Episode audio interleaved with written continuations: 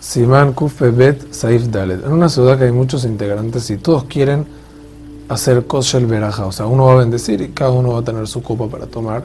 La única copa que hace falta que no sea Pagum es la copa del Mebarej.